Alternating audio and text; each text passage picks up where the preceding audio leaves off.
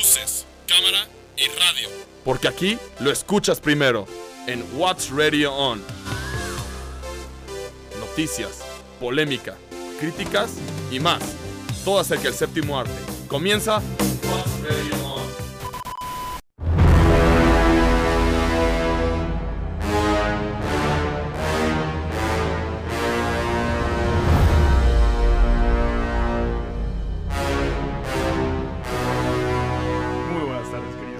Sean bienvenidos a otra edición de What's Radio On a través de la señal de VM Radio. El día de hoy lo presentamos Mariana Cenizo. Mariana, bienvenida. Hola, ¿cómo están?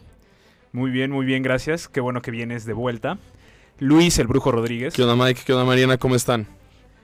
Todo bien, todo bien. Gracias a Pato, nuestro operador. Quien les habla es Mike García. Y vamos a empezar, como ya lo pudieron escuchar con el tema de fondo, con Godzilla 2, el rey de los monstruos. ¿De qué va esta secuela a la película de 2014, Luis?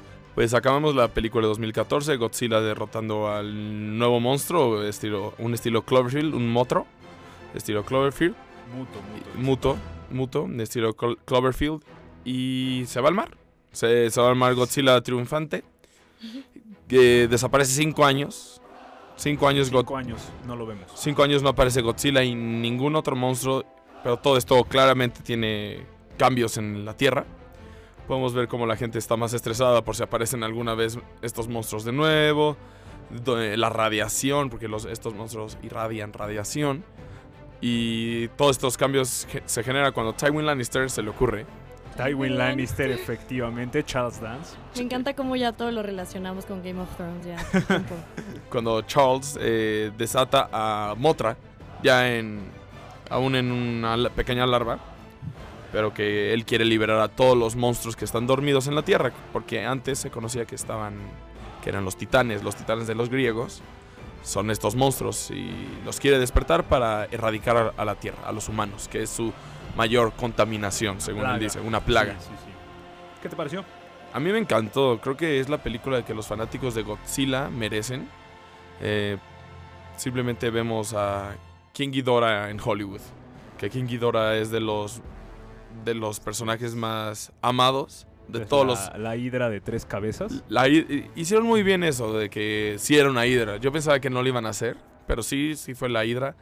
Eh, pudimos ver a Rodan, que, que le agregaron cosas, como ya, como ya comentamos anteriormente a Motra, la mariposa, que yo detesto, detesto las mariposas y ver a Motra me causa un, un repele impactante ver una mariposa de más de que 100 metros, algo, algo horrendo.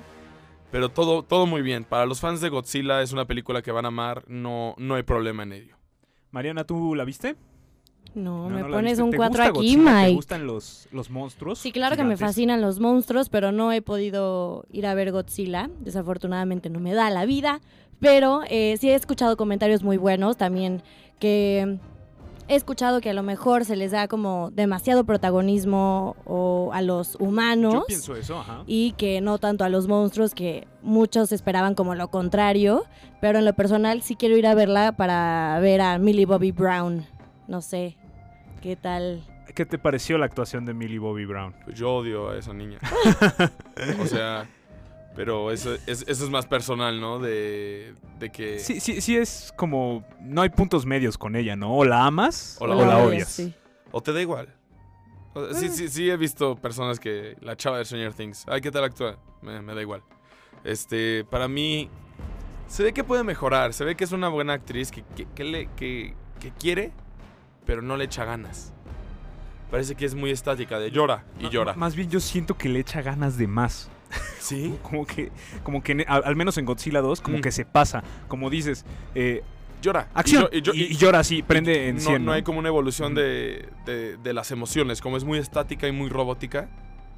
Pero los actores no es Billy Bobby Brown ni, No, ni, eh, ni Tywin son los monstruos, es, es claramente. Rodan, Godzilla, Mothra. Sí, son ellos. eh, pero en este sentido yo pienso que sí pa- se pasan un poco con el desarrollo de personajes. Que seamos honestos, no nos interesa. No. Nosotros queremos ir a ver a los monstruos agarrarse a golpes, como en John Wick, eh, a, a balazos. Acá queremos verlos agarrarse a golpes. Sí hay, Sí, sí hay. hay golpes, sobre todo en el, última, en el último tercio de la película. Pero sí siento que en la parte media y al principio, híjole, como que se pasa en... No, el- en, mí es al revés, y te lo comenté. Sí, sí, sí me dijiste. De que al principio, caray, he visto Godzilla desde... Dios, vi, yo, yo vi Gotsuki, que es el hijo de Godzilla, que está, está fea. Y desarrollo de personajes es algo típico en Godzilla, en, la, en las películas de monstruos. La primera hora es toda la evolución y ya cuando aparece por primera vez el monstruo, ahí se despega. Yo pienso que es a la mitad. Spoilers, sí, cuando muere Godzilla. Siento que toda esa parte a que revive de nuevo eh, es muy lenta. Es, es muy lenta y muy, muy, muy tardada. Es- Es el único pero que le puse a la película. Todo lo demás me pareció que cuando salen los monstruos es, es majestuoso. Sí, eh, visualmente es una película extraordinaria. Particularmente me gustan la, la presentación de los monstruos. Ujú. Cuando sale por Cuando- primera cuando vez por cada primera uno, vez, uf, lo- los que sean. sí, se ve espectacular. Hasta- este, Hasta el monstruo, o sea, en la cultura del, de Godzilla, Rodan no es tan grande, no, no, no es tan impactante y al verlo en la pantalla y, y verlo como quema toda la ciudad de Puebla, Sí, sí, sí es sí, Puebla, efecto, ¿verdad? Sí. Eh, se me hizo impactante, dije, wow, qué chido que Rodan sea tan chido y Rodan en realidad es solo un teranodón que vuela y ya, así. Nada de fuego, ¿no? En, la- las la originales original, nada ¿no? de fuego, se supone que sus alas son como huracanes y vientos, pero no así de que volaba y el fuego de abajo quemándose toda la ciudad. Es un detalle muy chido. Y ahora quiero que agregar, agregaron varias cosas que son de las clásicas que se adaptaron muy bien a esta. Eh, por ejemplo, pudimos ver eh, como Ghidorah en la, pal- en la batalla final alza a Godzilla y lo tira. Así matan a Gotsuki, el hijo de Godzilla. Es, es un, es un guiño como, hey, atrás hay, una, hay más películas. Eso y me comentabas también lo de mm, la parte que se vuelve radiactivo o más radiactivo Godzilla. sí, eh, Godzilla de fuego, Ajá. Fire Godzilla. Es un Godzilla literal que el- su radiación explota y está afuera al rojo vivo y puede disparar radiación, además de sus rayos. También lo pudimos ver, pudimos ver a Motra con sus poderes místicos. Eh, muchísimas cosas, para mí... muchas referencias. También Ghidorah, de, eh, se supone que Ghidorah es un alienígena que llega del espacio para ser el nuevo rey, el rey falso. Entonces eso sí fue como agregado muy bien y muy exacto que a mí me encantó. Ya, sí, eh, la película a mí lo que me gusta es que es, una, es un homenaje a, la a las películas de monstruos de clase B japonesas de los 80s y los 90s. Estas películas dan o son el origen de los Power Rangers, por ejemplo. Este, no, sí, sí, entre sí. Godzilla y otras muchas que pues no son como muy conocidas acá, pero son el origen de los Power Rangers. Eh, la película no es para mí. No, yo no soy fan de Godzilla. No conozco todas las películas de este. De, del monstruo. Eh, no es para mí, pero sí considero que si tú eres fan, te va a encantar. Y por lo que es, está bien la película. No es mala, ni mucho menos. Eh, se puede volver aburrida por momentos, pero pues Sí, yo creo que los digo. golpes compensan todo. Las peleas son de verdad Para, extraordinarias. para mí Ghidorah fue el MVP de la película. Eh, King Ghidorah es increíble. Y sabes también que se me salió una lagrimita, así de, ay, sí lo hicieron. Eh, en los créditos, eh, hace tiempo falleció el actor original de Godzilla de Japón, la primerita de Godzilla, eh, el actor Hauro Nakajima, Nakajima, falleció y pusieron en, en memoria a este actor y el sonido original de Godzilla ru- rugiendo. Eso se me hizo un, un... Gracias, o sea, ve todo lo que ha hecho e- esta persona, que, que hizo. Hizo posible que Godzilla comercial. Y pues, como, como dijiste, es un guiño para los fans y es una película, yo creo que si eres fan de Godzilla, si te gustó Godzilla 2000, te va a gustar esta, sin duda, no, no, no hay problema. Y a mí, a mí me, diverti- me divirtió mucho y IMAX. IMAX, IMAX, sí, vayan a ver. IMAX si tienen la oportunidad, por favor, vale mucho la pena. Vamos a hablar de la última escena y la escena este Postcréditos. postcréditos, Ok. muy comentadas. spoilers. Híjole, pero ya todo el mundo lo sabe, ¿no? Ya, si no si son vacaciones, si no van al cine, es su culpa. Bueno, bien. es Sinceramente, tu culpa, Mariana. Me voy a eh, salir. eh, es, es- es- es su culpa. Bueno, la escena, primero la... Antes de los créditos, ¿no? Muchos clips de qué va a pasar después, están viendo Ghidorah, salva- eh, Ghidorah muere, eh, Godzilla nuevo héroe, y empiezan a poner a Kong. Isla, Isla Calavera, Isla Calavera, crece Kong. ¿Dónde está Kong? Kong fue visto 10 metros más grande. Cosas así y estaban- es un guiño simplemente a se nos viene Godzilla contra King Kong. ¿Hemos visto este combate antes? Eh, sí, sí, si no recuerdo, si, si no mal recuerdo, era la película eh, Motra, Motra contra eh, Godzilla Ajá. o contra Ghidorah, cualquiera de esos dos, la versión japonesa, que aparece Kong y hay una batalla en una isla. Eh, bastante buena la batalla, pero sí, ya, ya hemos visto esto antes, pero es como juntar dos monstruos enormes. ¿Quién es más popular, King Kong o Godzilla? Ahí es literal de gustos, pero sí, lo vamos a ver por primera vez en Hollywood, con el- los efectos que vimos. Va a ser brutal. Para mí va a ser brutal, va a ser muy interesante verlas. Y la escena post créditos pudimos ver a, de nuevo, pudimos ver a, a nuestro favorito Tywin, Lan- Tywin Lannister. Eh, podemos ver a Tywin Lannister contra, eh, pe- perdón, comprando, comprando la cabeza de, de King Ghidorah. Esto es un guiño para los fanáticos de Godzilla, que va a haber Mecha King Ghidorah, que es un enemigo que fue creado para gobernar el mundo, ya sabes, ¿no? Todo, todo este... Agarro al monstruo muerto, lo hago robot, lo hago mío, el robot se revela y viene Godzilla a salvarnos. El caos. Y, y Caos, yo creo que este es un guiño, no creo que para el siguiente año, porque el siguiente año ya está programada King Kong contra Godzilla. Godzilla, ajá. Pienso que en tres años podemos ver, no sé, quizás Kong y Godzilla contra King Ghidorah. King, eh, Meta- Mecha. Me- Me- Mecha King Ghidorah. ¿Y Mecha Godzilla para cuándo? Ay, es, mi, es uno de mis monstruos favoritos. Mira, yo, yo, yo he visto muchos que dicen, los monstruos también chafas. Yo me, yo me chuté una película de un monstruo lodo. Literal, era un lodo. Era lodo. Era, era lodo. er- Era, era un monstruo que se fusionó con lodo, con radioactividad. Y es lodo. Es lodo gigante. mucho a la mancha voraz. Asquerosa. ¿Cuándo vamos a ver a Mechagodzilla? Yo pienso, yo pienso que. Yo, yo pienso en, en un futuro. eh, lo, lo vamos a ver porque es de los más populares. Es tiempo, este, este universo de monstruos está apenas iniciando. Sí, está apenas iniciando, Sí. va a crecer. Eh, eh, Godzilla, el rey de los monstruos, ya está en cines. Vayan a ver si tienen la oportunidad en IMAX. Y si son fans de este tipo de películas, la van a disfrutar mucho.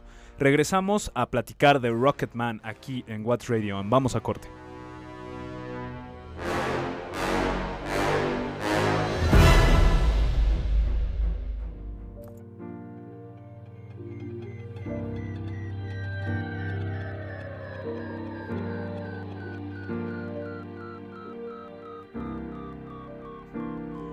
Regreso aquí en What's Radio On y vamos a platicar de el otro gran estreno del pasado fin de semana.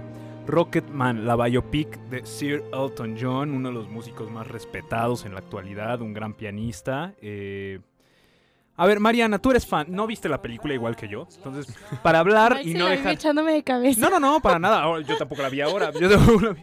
Pensé que sí habías visto Godzilla, though. No. Este. Platícanos de Elton John, el artista. Bueno, eh, para empezar, yo considero que Elton John es un artista súper completo, muy bien educado. Eh, bueno, desde creo que fue los 10 años, empezó a... 11, perdón, empezó su, educación musical en el Royal Academy of Music. Como todos sabemos, casi como en grandes rasgos, ha pasado por problemas de drogadicción, alcoholismo. Eh, claro que lo de la parte de su sexualidad fue una gran controversia en, su momento, tal como lo fue con, con Freddie Mercury, Mercury este, pero eh, bueno, Elton John creo que una de las cosas que más me gusta de, de él es como su, parte de ser humano, en la que en los años 90 él decide eh, abrir su AIDS Foundation, a donde destina todas las ganancias de sus sencillos. Y posteriormente pues logró conseguir el título de Sir. Eh, y para mí, bueno, Elton John hace fiestas todos los años en las temporadas de los Oscars para la AIDS Foundation y recaudar como más, más ingresos para ayudar a, a todos los, los que son, los que, lo que forma parte de su, de su fundación. Y eso para mí es, es grandioso, se me hace que es un artista además co- completo, de que toca instrumento, compone, canta, en su momento claro que bailaba cañón. Claro. Eh, y bueno, yo creo que es una de las cosas que más se expone eh, en la película, en Rocketman, que yo creo que algo de lo más valioso que tiene la película, la biopic, es que cuenta las cosas tal y como fueron, sin con censura mínima, podría decirlo. No sé, Luis me dirá. ¿Censuran, Luis? ¿Qué es censura? O sea, ¿a, a qué nivel? Sí, va- va- bueno, por ejemplo, en Bohemian Rhapsody no muestran muchas cosas. Simplemente no las muestran, Ah, no, las tocan. No, no, Freddy, Eh, Freddy en Bohemian es heterosexual. No, no, Sí. que, que- que se besa dos veces con un hombre y a- ya. ahorita eh, en el corte Mariana decía que no podemos comparar Rocketman con Bohemian Rhapsody. Tú Ah, decías que sí, lo sí. vamos a discutir ahorita. Eh, Elton John, su importancia para la música, creo yo, es crear, o voy a decir una palabra muy fea, pero no, no lo digo en el mal sentido, aburguesar el rock. Elton John es rock. Sí, no, Sí, no, no, Elton- nadie... Elton John es rock. Pero no, eh, pero es un rock creado para otro tipo de gente que no estaba es- acostumbrada a escuchar eh, en ese tiempo bandas como los Rolling Stones, como eh, Led Zeppelin. eh, un, un rock más burgués, más eh, con más caché, Más fino. Más fino. Y- Ujú. y, y esto se nota desde eh, la calidad de la composición, su propia voz. Mariana es cantante, nos puede decir eh, hasta que eh, lo, No lo- canta lo- tan bien. ¿eh? Compone sí, excelente. Elton. Sí, para mí Elton no canta, no, no canta tan bien.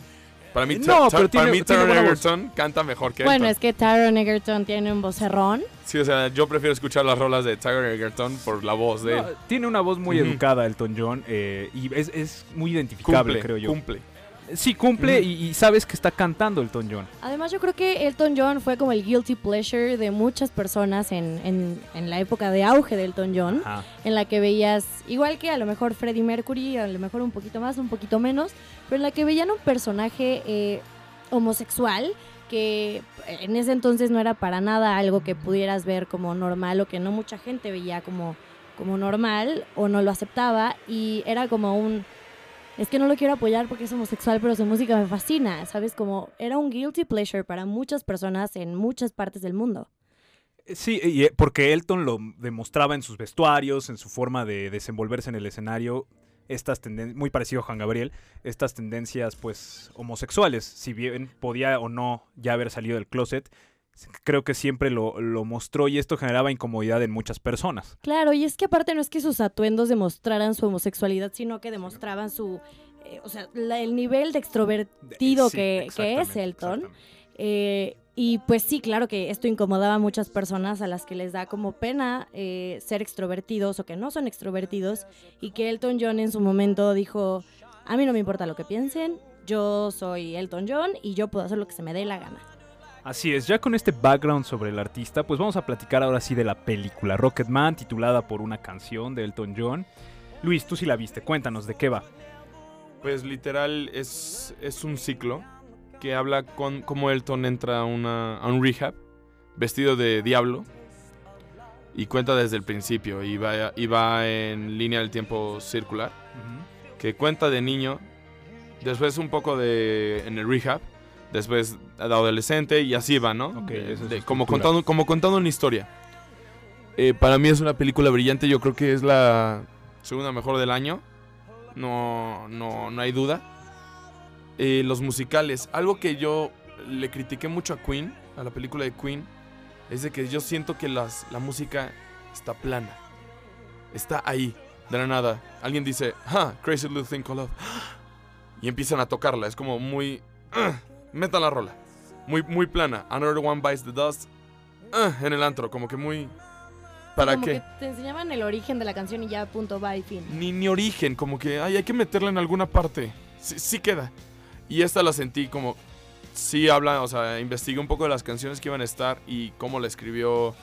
Porque Elton no escribía las letras, la escribía su compañero. Eh, cómo estaba dentro de las, de las situaciones de la vida de Elton John, lo, lo explican bastante bien. Y los números musicales, o sea, estoy hablando de coreografía, montaje, todo, todo lo que viene en paquete. Excelente. Excelente. La edición. No, no, no hay que dudarle. No hay que dudarle. Es una excelente película. Eh, para mí, Taron Egerton es candidato número uno por el momento a ganar el Oscar a mejor actor. No, yo sabía que desde que salió el, el teaser, eh, yo veía, o sea, bueno, yo veo venir y quiero, quiero ver, espero que se haga realidad, eh, la nominación a Mejor Actor para los Óscares. Además de que, no sé si ustedes sabían, yo creo que ya lo habíamos platicado mil veces, pero bueno, Taron Egerton cantó eh, eh, antes la de I'm Still Standing para la canción, para la película de Sing, la animada. Eh, Y antes de esto hizo la segunda de Kingsman, Así es. con donde salía Elton John. Elton John. Entonces ya tenía como una historia con Elton John. Un y él- vínculo. el- exacto, un vínculo. Y el mismísimo Elton John dijo que si Taron Egerton no interpretaba a Elton John para la película, no quería que se hiciera. Entonces yo creo que si el mismo Elton John se vio a él en Taron, yo creo que, y lo lograron expresar e interpretar de esa forma, yo creo que es algo excelente. Eh, claro, cuando haces un- una película en formato de un musical, sí es muy diferente porque exacto, tienes que pensar en toda esa parte de coreografía, eh, cómo va la historia en cuanto a la línea con la música y todo tiene que cuadrar y todo tiene que quedar. Entonces, si tú dijiste que, que está, que se siente como orgánico, pues no dudo que ha de ser una, una maravilla. Además de que el soundtrack de por sí, Es ya buenísimo. interpretado por Taron Egerton, es espectacular. O sea, no he visto la Sí. película, pero el El soundtrack, soundtrack, sí, ya lo escuchamos. mil veces. Es, es maravilloso. Maravilloso. Este. eh, eh, ¿Elton John tuvo algo que ver en la producción como los miembros de Queen o no? Sí. ¿Sí? No, Sí, ok. eh, ¿Y, y cómo 100%. notas tú que, que esto influyó? ¿Se guarda cosas, las muestra más abiertamente o hasta más exagerado? ¿Cómo, di- yo cómo digo ves que, que, las influyó? legales las muestran. O sea, hay una escena donde se droga, pero así tal cual como agarra medicina, se mete 30 en la boca, se mete un shot de vodka y bye. Hay otra donde se ve como se mete cocaína, así tal cual a la nariz. Eh, hay una escena gay. Hay una escena de sexo entre Rob Stark y Richard Madden y, y Taron Egerton. Taron Egerton, que, que curioso, hablan eh, todo este vínculo de, de Bohemian. El actor, el, el personaje de Littlefinger en Bohemian Rhapsody es el mismo que Rob Stark. O sea, ¿Es la misma persona? es la o- misma persona. like, o sea, como la misma persona o, o el mismo tipo de personaje. Es la misma persona. Ah, ok. Luis Rodríguez fue interpretado por Littlefinger en esta película, y en esta y en otra. Ah, mira, nada más. es el mismo, entonces estuve investigando un poco. Ajá. Y primero conoció a Queen. Y en medio, cuando ya los envió la productora, recuerdan la película Bohemian que como, vayan con la productora, Sí. yo los conseguí. Sí, sí, sí. Se va con Elton a América. Y lo conoce ahí, se, enamo- se enamora y todo, to- todo este rollo. Mira, nada más. Qué sí, buen dato. y lo, y lo curioso es de que es de Game of Thrones, o sea, los mismos. Sí, de, son, de la misma serie. son de Game of Thrones interpretando al mismo personaje en un universo canónico musicalmente. Es, es algo muy curioso. Y Elton John sí participa en la producción, 100%, y además hace una canción en los créditos con Taron Egerton, un dúo, bastante movida. Es brillante la película, o sea, yo salí fascinado. Yo conocía poco de Elton, conocía las famosas. Y te las incluyen y te las dan en la boquita. Eh, Tiny Dancer, I- I'm Still Standing. Go Rocketman. El cover de Pimple Wizard de The Who lo tocan. Brillante. Eh, to- todo te lo dan emocionante, nostálgico. Para mí fue nostálgico. Ok. Eh, cómo abraza a los demonios, Elton John de su pasado, que sus papás, él, él cómo se abraza a sí mismo, de, que aceptaba a todos, excepto a sí mismo. Y se abraza eh, todo lo extravagante que era, que era Elton John. Y eh, yo digo que esta diferencia de Bo, Rap se da porque Elton dice, ¿yo por qué tengo que ocultar quién soy? Yo hice eso, pónganlo. A diferencia, Queen dijo, no, ¿cómo vamos a, a- a manchar la vida de Freddy? Freddy hizo lo que hizo. Freddy no está aquí porque hizo lo que hizo. No, no, no, no hay que ponerle una, un, un blandito para que los fans de él digan, no, no, si era bien mal. No, hay que ponerlo como era. Freddy le hubiera encantado ver una biopic de él tal cual. Una biopic como la hizo Elton John. Claro. Mariana, tú decías fuera del aire que no se puede comparar Bohemian Rhapsody con Rocketman. Mucha gente lo está haciendo. ¿Cuál es tu, tu argumento? ¿Por yo qué voy, no? Yo voy del punto de vista en que son dos formatos distintos de cine. Como, como lo estábamos comentando, uno está escrito en formato de musical. O sea, tipo, lo puedes sacar de la pantalla y llevarlo a Ponerlo al Broadway. teatro, y ya ajá. está. Y el otro está escrito en formato película tradicional. Entonces yo a lo que voy con no se puede comparar es justo la forma en la que están hechas, el formato que tienen. Una es un musical y la otra es una película.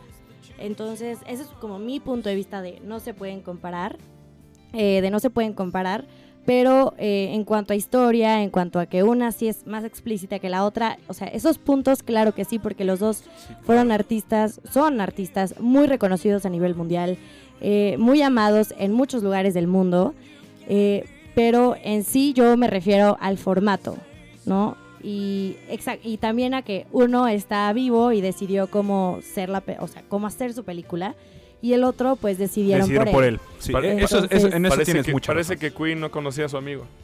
O no, no, no que no lo O quiso- o conociera. quiso es que tú recuerdas a tus amigos con cariño, creo yo, ¿no? Difícilmente cuando recuerdas a alguien que falleció te vas a acordar de las cosas malas. ¿Te acuerdas Sí. desde el corazón y eso lo presentas? No Quizás, lo critico, pero- pero... pero sí creo que fue ah, pues una película muy tibia mostrando varios aspectos Muy de la blandita. vida. Muy, ajá, muy, Muy- blandita. Por ejemplo, en la Y me gustó, ¿eh? En la película de Bo, Bo Rap, ¿recuerdan la escena cuando entra la- su novia a la casa? Ajá. y ve un hilito de cocaína a lo muy lejos. Es que estoy muy mal. No, mo- ¿cómo se mete? Enséñalo. hay una escena, hay una escena que asimila eh, una orgía en Elton John. Pero neta, muy bien adaptado artísticamente. Y yo dije, wow, todo lo que no pudo hacer. Todo lo que no pudo hacer Brian Singer. No, Brian claro, y Singer. es que hay, hay una gran línea de diferencia entre lo obsceno y lo sensual. Sí, no, no, es sensual. sí. Es, es- lo Sí, que yo les dije. Es, es artístico. Bueno, ajá. Es una Sí, escena. no es obsceno, no es este agresivo ni... Vaya, pero lo, Eh, lo eh, sensual es considerado arte también. O sea, lo que voy es que no es, no es una escena que tú digas es Sí, obscena. no es porno, pues. Estilo primeras temporadas de Game of Thrones Ajá. que corte Sí, no. a escena de sexo. No, la, la película es siempre artística. Yo había leído, porque antes de ir, de ir a ver al cine, la escena de sexo que todos están choqueándose y, y es solo una escena chiquita. Mira, a lo mucho dura dos minutos la escena, a lo mucho. Pero todo, ya sabes, la, la construcción, ¿no? De la escena. Y ya, No, y neta, aparte, ya. Ni un beso después, nada. Y algo que tú mencionaste, yo creo, yo sí pienso que va a haber una, una adaptación para Broadway. seguramente. Sí, o sea, la verdad es que ser, no ¿no? lo dudo ni tantito. Lo veo a leguas. Y digo, también siento que esta parte de, de origen de la película y de ser tan explícita y demás viene de la mano con que a Elton John le importa un demonio si alguien se siente incómodo o no con lo que es su vida, porque él sabe lo que vivió, sabe por lo que pasó. Es lo mismo si ves una escena de sexo entre hombre y mujer, a que sí, mujer, mujer, hombre, hombre, ¿no? Yo creo que lo ve desde ese punto de vista y dijo, ¿por qué si esto existe, yo no lo puedo hacer así? No, totalmente. Y lo quiso contar tal y como iba y eso está bien. Totalmente. Me da mucho gusto escuchar que te gustó, me da mucho gusto escuchar Sí. que no se tocaron el corazón al presentando pues la vida completa de Elton John como, como ha sido, como fue. Este, a diferencia de Bohemian Rhapsody que me gustó, ¿eh? No se me hace la gran Ah, no, no, cosa, yo- pero yo- me yo- gustó. A mí también me gustó. Este, pero sí me molestó un poco que no tocaran eh, el- tan abiertamente la parte de la homosexualidad de Freddy. De hecho, pienso que la película le da una mirada a la, eh, no, le da una mirada que todo lo malo que le pasó en la vida a Freddie Mercury fue por ser gay. Eh, Este mensaje como que no me encanta. Eh, me alegra escuchar que no está en, en Rocketman. Y que pues bueno, sobre todo en general que es una muy buena película. Tú dijiste Sí. la segunda mejor película del año. Sí, Así, de ese tamaño. de ese tamaño, la segunda mejor del año, yo creo, firmemente. Muy bien, pues muy bien. Este, esto fue la reseña de Rocketman por Luis Rodríguez. Platicamos un poco todos. Este, y regresamos con más a What Radio. Vamos a corte.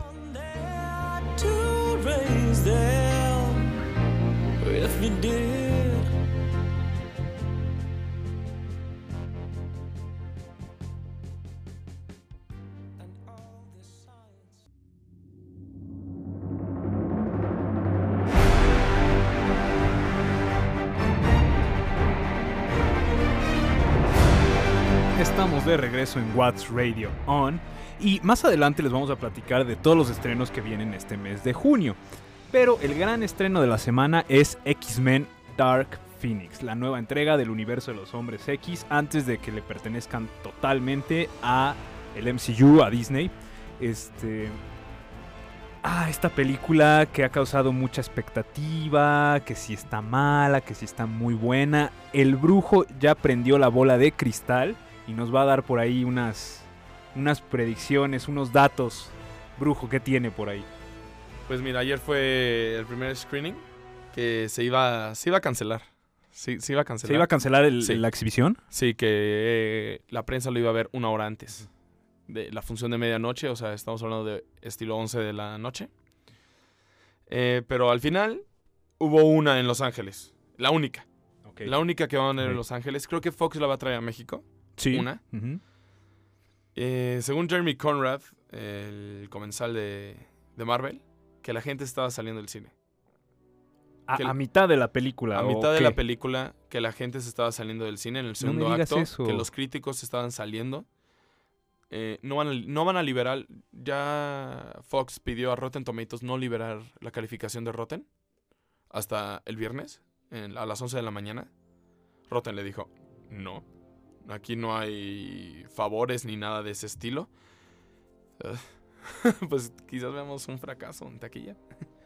Pero está raro, ¿no? Porque la vez pasada, en cuando fuiste al evento de al fan event de X-Men para lo de Dark Phoenix, que fue Sophie Turner y demás, que les presentaron 30 minutos de la película, tú nos comentaste que como que todo pintaba muy bien, ¿no? ¿Nos habrán mostrado los 30 mejores minutos del O sea, filme? Nos mostraron uno que sí es un chiste de Jennifer Lawrence muy asqueroso. Bueno, Que decía, que, decía que los esta, este equipo de hombres estaba lleno de, tenía mejores mujeres, así como muy resaltando hombres y mujeres. Este equipo se debe llamar X mujeres. Así tal hay, cual. hay gente que cobra millones de dólares para escribir guiones. Sí, a ver, eso- ¿quieres- eso- eso ¿Quieres meter un mensaje feminista? Muy bien, se vale, qué bueno. Pero, así, Pero así es así de ejecutado. demuestra... Pues es que las escenas que me enseñaron fueron las de acción. Y yo siempre he dicho que X-Men puede ser una película tibia. A mí me gustan. Personalmente a mí no, me a mí encantan. también me gustan, sí. Pero las escenas de Pero acción no son puedes decir que. The Last Stand es buena. The Last Stand es X-Men 3, ¿no? Sí. Es lo mismo. Las escenas de acción. Las escenas de acción son increíbles. Las de acción. Ah, pe- Pero la Pero película... todo lo demás sí es... eh, para mí es la peor. X-Men 3 es la peor. Híjole, ah, no lo sé. ¿Cuál? Lo podemos debatir. Eh, X-Men Origins Wolverine es infame. No, Wolverine me pueden dar comiendo un Así es. sándwich. y ah, yo no, lo claro, pero... es- A ver, Maya, tú eres fan de los cómics, ¿no? Yes. Sí. ¿Con qué quedarías satisfecha este fin de semana? como Hugh Jackman. Con, con Híjole. un cameo de Hugh Jackman. Es que está complicado. O sea, es que Dark Phoenix tiene como muchos giros en todo el universo, ¿no? Eh, o sea, abarcando todo lo que es universo Marvel. Hay unos, hay unas partes donde te la pintan como malvada, maldita, desgraciada. Otras como, como no tan mala, o sea, nunca es como la buena. Pero me gustaría ver que le dieran el, trans- el trasfondo. O sea, para empezar, creo que tiene varios errores. Ok, Porque creo que en, en, en Apocalypse ya te sale con poderes, Dark Phoenix. es correcto. Y la temporalidad en la que es Apocalypse contra la temporalidad en la que es Dark Phoenix, como que ahí tuvieron un fallo. Y resulta, o sea, aquí te están diciendo que obtuvo sus poderes después de Apocalypse. Ujú. Digo, no sé si al momento de monta o sea, de, de ver la película, del montaje de la película se vea distinto. A lo mejor fue un error que alguien coló para darle como basurilla, ¿no? Pero, o, o sea, a mí me gustaría que le dieran ese trasfondo que tiene Jean Grey eh, en los cómics, como esa, esa, ese- esa evolución que va teniendo su personaje y que llegue justo al clímax, que supongo que es pues el clímax de la peli, va a ser como el clímax de- del personaje. O sea, espero ver la evolución correcta de Jean Grey. La evolución correcta nos de la han Jean dado. Grey. Sí, estoy de acuerdo. Eh, la historia de Dark Phoenix es una de las historias clave dentro del universo de X-Men en los cómics. Ahora bien, tomando en cuenta que eh, la franquicia ya fue adquirida por Disney, eh, bueno, todo Fox en sí, a mí me interesa saber qué es lo que van a hacer con esta Dark Phoenix, con esta película. Si va a ser la última entrega de X-Men como los conocemos hasta ahora y van a recastear y van a volver a, lanzar el producto o eh, sí cierra un ciclo, pero van a continuar con estos personajes y estos actores. Yo creo que ahí, según lo que quiera hacer Disney, va a estar la clave en si la película funciona o no. En cómo nos presenten este final, este cierre o esta especie de transición entre un universo y otro. Yo viendo ejecutada de forma correcta cualquiera de las dos opciones, me doy por bien servido. Creo que no les puedo pedir mucho más dado el estado de la franquicia. Pues Conrad ya lo dijo. Jeremy Conrad dijo que es un reboot. Es simplemente un reboot que no hay. que nadie va a repetir es, es- es- excepto Deadpool, Ryan. Ok, ajá. Eh, y ya, que, to- que todos bye, sale bye. Sí, esto, o sea, es- esto es, es el final. Es el, este, sí. este es el final. Y Sophie Turner ya había dicho que no es el poder de Dark Phoenix que vimos en Apocalypse. Es el poder del, del Fénix. Que adquiere el poder de Dark Phoenix. Yo no sé, yo voy a ir el viernes. muy ambiguo. Sí, muy. Les doy la, la, la Justifico- pizquita. Justifico un error, pero ok. Este. Yo la voy a ver el viernes sin problemas, no, no hay dudas. Pues espero divertirme. Por ejemplo, en Apocalypse me divertí. Sí, Apocalipsis eh, no es tan mala. Nah. El, No, el- el apocalipsis de Oscar Isaac, el personaje se me hace bastante malito, pero la película nefasto. en sí este, no, no se me hizo mala a nivel de Last Stand o X-Men Orígenes, que creo que podemos coincidir todos en esta mesa que son las dos peores. ¿O no? Yo no. ¿No? ¿Cuál es la peor? Ay, no sé. O sea, las dos no. A mí me encanta Wolverine Orígenes. No, a mí también me gusta, pero objetivamente no es Pienso buena. que, pienso que es peor Inmortal. No, Inmortal, sí es la peor. Uy, Pienso que sí. es entre Inmortal y Last Stand. Son esas tres, yo creo. O sea, ok. Pero tres de cuántas hay? ¿Seis? Sí, hay muchas. Las tres originales, tres de Wolverine. Bueno, eh, Logan no. Eh, Logan como que se Ok, cuece aparte, seis. ¿no? Este, y eh, First Class, Days of Future Past. Pasado, Apocalipsis, llevamos Y- nueve ahí. Y ahora está Dark Phoenix. Serían oh. diez. Lo que también espero es que sí exploten a los personajes que traen. No, claro que no lo van a hacer. No, Porque no. eso es lo Sí. que me da miedo. Sí, o sea, sí, la sí. verdad es que ¿para qué metes a una Storm si no la vas a explotar? Totalmente, ¿no? Bueno, es que creo que el otro día lo comentamos, es uno de mis super, de mis favoritos de todo Marvel Storm. Y que, digo, la de Halle Berry, puedo decir, no puedo decir es la mejor, no es la mejor, porque no hay otra comparación hasta el No, momento, hasta comparar, que vea correcto. el viernes Dark Phoenix, pero si no la explotan, siendo lo poderosa que es Storm, me va a dar mucho coraje. O sea, de verdad me va a dar muchísimo coraje. Storm es uno de los mutantes más fuertes en los cómics. Eh, eh, yo, como fan, Wolverine es mi personaje favorito en la vida, en los cómics. Eh, y aunque por supuesto que me gusta verlo, o me gustó verlo tanto a lo largo de estos años, sí siento que eh, pues se decantaron totalmente por mostrarnos a Wolverine en lugar de explotar A los- Cyclops. a Cyclops, a Storm, a quien tú me digas. Porque Incluso igual- la misma Jean en la trilogía original. No pasa de ser el interés amoroso de Wolverine, ¿eh? Sí, Sí, ¿no? claro. Era, la, sí. era el ligue. El ligue. El, el ligue de Wolverine. El ligue de Wolverine. Del Hugh. Y fíjate que aunque las películas, o sea, las, o sea, la nueva generación no, no han sido como, digo, lo que a lo mejor muchos esperábamos que fueran, hay muchos del cast que me gustaría que se quedaran. A ver, ¿quién es? Bueno, no sé qué opinan ustedes, a lo mejor me van a aventar por la ventana, pero para mí Magneto Michael Fassbender. Me, me gusta, me gusta como, no sé, me, me, me cuadra, a mí me cuadra. James McAvoy, ¿qué dices de él? Como el profesor De X. pelo largo. James McAvoy. ah, híjole. Ah, es que para mí es Patricia. Tiene razón. Calvo se parece como otra personalidad de, Sí. de este personaje. Digo, de no lo, no lo hace mal, No, no lo hace mal. pero yo creo que si lo cambian, a lo mejor no me afectaría mucho. Creo que pueden encontrar a, Cualquier pelón es buen a Charles. alguien más. Siempre lo he dicho. Yo rescataba a Michael Fassbender. Digo, no van a rescatar a nadie, A ¿eh? nadie. No- pero yo rescataba a Michael Fassbender. Ay, a Sophie Turner. Creo que sí me gana el corazón ahí, la verdad. Tengo que ver cómo lo hacen Dark Phoenix. O sea, a mí me gustó porque no se supone que, hor- horrendo que que- Jean es tímida. Jean es una niña tímida, chiquita, y cuando explota es, Sí, es sí, el sí. Fénix, ¿no? El que todos conocemos. Y lo hace bien cuando es- tiene cuando eh, tiene tímida, es tímida, cuando tiene miedo, cosas así, lo hace muy bien. Qui- Quicksilver, ¿cómo se llama? La, eh, bye, la- sale bye, así Bye. lo limpias y traes- si quieres traerlo de vuelta, traes a Aaron Taylor Johnson. Que fue el quien mejor Quicksilver. En Age of Ultron. No es un Quicksilver de cinco minutos y una rola. ¿Sí? Muy cierto, muy Sí, cierto. claro. Ya. así. Cyclops. Cualquier Este- guapo con gafas, ponlo. Ya. Siguiente. Eh, ¿Quién más? A ver, es que, A ver, ¿quién- ¿a quién- quién, Sí, es que sí, pondrían o sea- de Mystique? A cualquier mujer guapa. No, no, no. quién- quién dijo Pato? ¿Nos está gritando? Bestia. Ah, Ah. claro, Nicholas Hoult. Ese sí me quedo. Ok, si te lo quedas. Sí, a él No sí. como Tolkien, como bestia. Cierto, va a ser Tolkien. Eh, Sí, sin duda, eh, creo que no ha sido un desastre esta, esta nueva trilogía. Ha sido básica, muy, muy, Sí. muy, muy plana. Como muy, muy promedio, muy average. Muy O average. sea, como que ahí está. Average para abajo. Si- Siento que arrancó bien con First Class, sobre todo con Días del Futuro Pasado. Es que First Class solo me gusta en español. No, bueno, válido, gran trabajo del doblaje. Sí, en, en FX em, siempre la veo en español, me divierto Sí. mucho verla.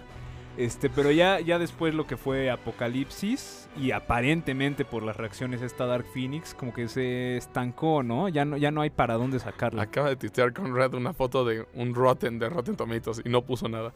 No, So- no, solo el Rotten, Rotten. Está, o sea, de que no, no ha sacado calificación todavía. No, no lo vas a... A mí se me hace que la van a sacar hasta el viernes o el jueves. Yo creo. La calificación de Rotten Sí, Tomatoes, porque dicen que Rotten sí se enojó por, por la solicitud. que se lo pidieron. Claro. Pues sí, ¿no? Es como de... Veremos un Venom.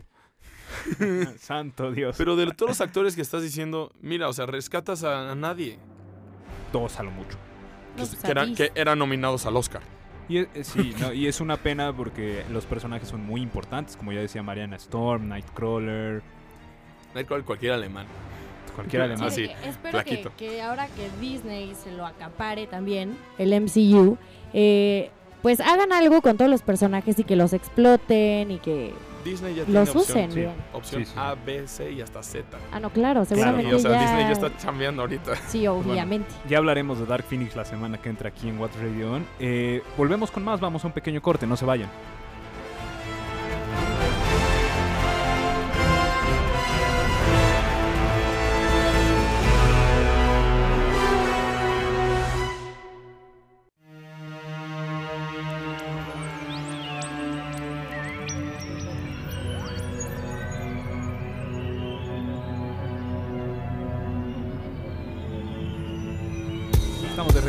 What's Radio On y vamos a platicar de los grandes estrenos que se vienen este mes de junio. Mayo fue un mes muy cargado, junio desacelera un poco, pero todavía hay estrenos muy interesantes como La Maldición, Una foto antes de morir, La Viuda, que la acaba de ver nuestro querido brujo.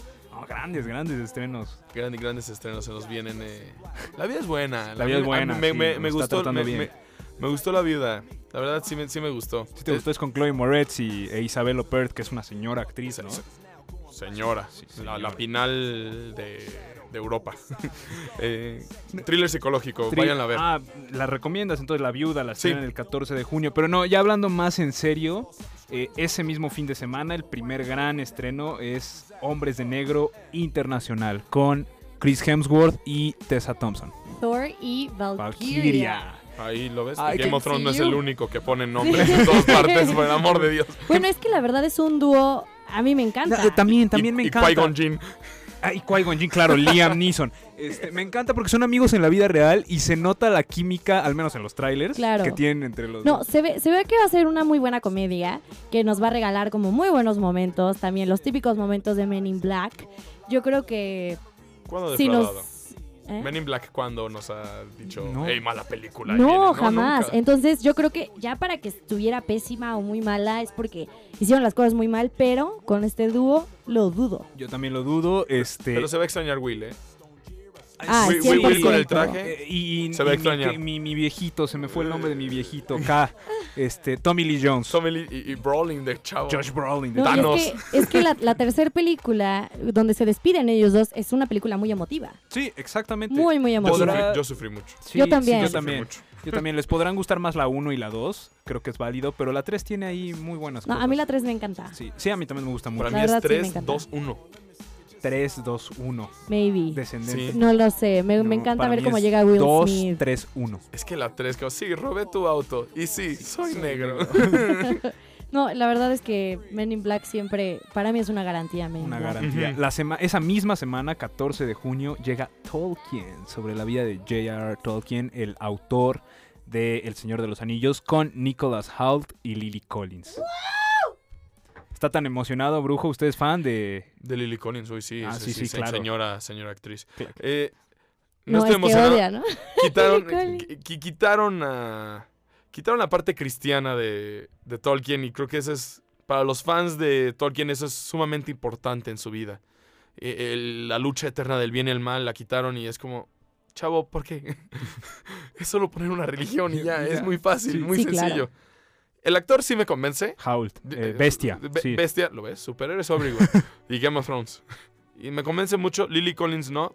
Se me hace una chava extremadamente atractiva, Muy guapa, pero a mí no es más No, buena. actriz. preciosa. pero muy, muy mala actriz. Sí, no. Pero No, Bueno, yo creo que no ha tenido un papel que digas. Pues, pues La no, explota. pero hay- ha tenido varios protagónicos. Pero si lo piensas, han sido protagónicos como muy. Que se meta Love Rose y ya. Muy average. o sea, como muy. Sí, sí, de acuerdo, de acuerdo. Muy. Pues, ah, a ver, No sé cómo Veremos esta película y veremos cómo actúa.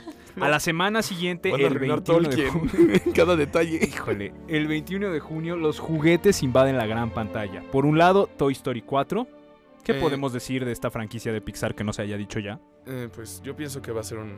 O sea, esta historia. Que yo pensé que la 3 iba a ser el final. Yo también, yo también. O sea, me sorprendió ver que iban a hacer una 4.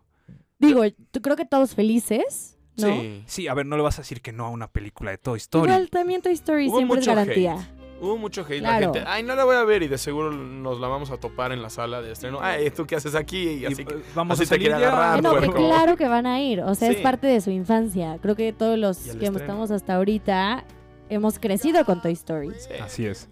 Y por el otro lado, El Muñeco Diabólico, la nueva entrega de Child's Play, Chucky, como lo quieran llamar, que ha tenido una campaña de publicidad muy interesante, ¿eh? por ahí con pósters ¿eh? este, donde vemos Mata- el mata. sombrero de, de Woody ahí tirado, muy buena. Y es que sale el mismo día, ¿no? Que Toy Sale el mismo día que Toy Story, sí, Está- hay uno que está haciendo un hot dog con Slinky. con Ay, Slinky. O sea, Sí, lo, está, sí, lo, sí, lo- sí, sí. lo- lo está asando. Ha sido muy buena su campaña de publicidad, como que asumió que iba contra un monstruo de la taquilla. Pues vamos a colgarnos, ¿no? Vamos a hacerlo. Yo Mark creo que- Hamill. Mark Hamill Mark hace la voz de, de Chucky. Así es. Algo, algo que me gustó de esta nueva imagen de Chucky es que sí la renovaron. Sí. O sea, sí, sí dijeron como de, a ver, el muñeco, que en Es su Alexa. momento Chucky, sí, Esa- claro, es Alexa. 100%, este, ya no da miedo. O sea, ya, y ya no es algo, a lo mejor y sí da miedo, ¿no? Siempre, a mí toda la vida me va a dar miedo ese maldito muñeco. Pero, o sea, ya le dieron como una nueva estructura a todo lo que es el muñeco para que ahora le dé A las- miedo a a, las los futuras, niños de ahora. Sí, exactamente. Sí, porque el. Chucky viejo. Si alguien. si- Ya se ve si- falso. Si te da miedo.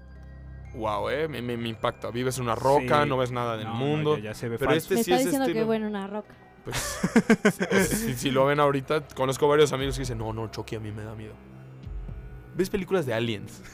De monstruos gigantes y te da miedo. Un muñeco con un cuchillo. No, sí, no, A, bueno. a mí nunca me ha dado miedo, me, me divierten mucho, me gustan Es que, ¿sabes mucho. Sí, es a mí, igual me divertida. divierte, me río. O sea, Chucky no es que digas, me estoy muriendo de miedo. Es, es divertida, o sea, es un terror Sí, es, cómico. es divertido, exactamente. Un terror cómico, digna representante del género slasher.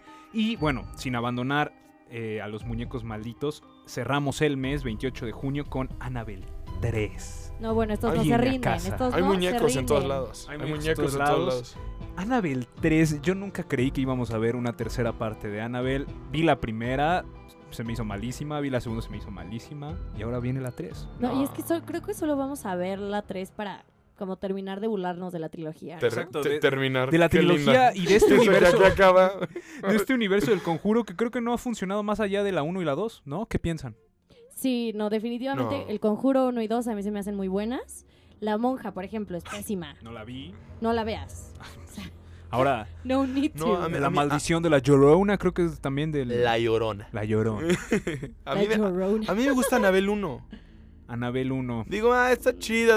O sea, no es un Get Out, no es un eh, Hereditary. Sí, pero, claro. o sea, me dan el Screamer. Hasta en el cine. Fui, a- fui al cine ah, cuando pues, fue, fue a ver Godzilla. Y estaba el tráiler Ah, de. claro, en IMAX y te... Estaba Annabelle. ¿Eh? Sí, sí, sí. sí, Estaba vi. Entonces yo le dije a Sara, ok, aparece la escena, ya saben, los violines se callan y en voz alta dije, uno, dos, tres, pam, pam. Y se empezaron a reír en la sala, me- empezaron a voltear. Pero Warner ahí está haciendo sus peliculitas. Yo no pienso que es la última del conjuro. Creo. El No, No, yo universo- de- tampoco o sea, del universo de, de todo lo que es del conjuro, Pero- por supuesto que no. Pero de Annabelle al menos. Pero si les vuelve a ir mal con esta película y hacen otra, o sea, voy a estar impactada. Es que el, el problema es que no les va mal. No, e- exacto, justo eso. Es que bueno, eso también. Tampoco es que les vaya tan bien, ¿eh? El, el tema es que la producen con tan poco No hacen un billón. que es fácil rebasar. No, no, no, pero es fácil rebasar y, y que te regresen Sí, eh, el sí. dinero que invertiste. 100%. Con todas estas entregas de- del universo del conjuro. Este. Pues vamos a ver qué tal sale Annabelle 3. Yo no le tengo nada de esperanza. De hecho, no creo que la vaya a ver. Sobre todo tomando en cuenta que a la semana siguiente, eso ya es julio, pero viene Spider-Man Far From Home. Este, ya Todos cuan- queremos ver esto. llegado ese mes, eh, vamos a platicar de todos estos estrenos. Eh, ¿Qué pasó, Brujo? con, Lo con veo el, nervioso. con el dato que dijiste, yo pensaba que, le, que, que costaban más. Costó Annabelle No, 2 no, 15 no. millones de dólares Cuestan poco. y recaudó 306 Sí, millones de dólares. No, o sea, no es un, un taquillazo. Pero ese es un éxito para la productora. Exactamente, o sea, Para la productora es me gasté Se 15, embolsan mucho me gasté dinero. 15, Y recuperé 15 y, 300. y gané 200 más. ese es el tema con estas películas. Sí, está cañón. Justamente. Y en general con el género del terror, ¿eh? que es muy redituable. ¿Con cuánto hizo Jordan Peele Get Out? Hizo ¿Con como cuánto hizo Oz 25. ahora? ¿Y cuánto recaudó? Annabelle 1 costó 6 y ganó 256 millones de dólares. Ahí está, el- ahí, Ahí está. A diferencia de Hellboy, que Hellboy costó Que a 25 Pato y ganó gusta 20. mucho, sí. Eso sí es un, Este- eso es un fracaso.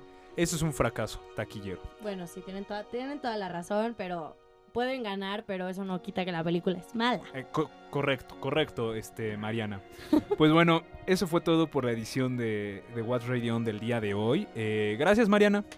Ay, no, pues gracias a ustedes. Nos vemos el próximo, El próximo martes. martes. Eh, gracias, Brujo. Usted se va de vacaciones, no lo tendremos aquí. Nos vamos de vacaciones, nos vamos a la vieja Europa. La vieja Europa. Eh, pero regresando en julio aquí me tienen. a rezarle al escudo del Real Madrid. Este, le cuidamos el changarro, ¿eh? Vaya, vaya con Cuí- cuidado. cuídenmelo. Eh, gracias a Pato, nuestro operador. Quien les habla es Mike García y nos vemos la semana que entra a través de la señal de VM Radio. Gracias.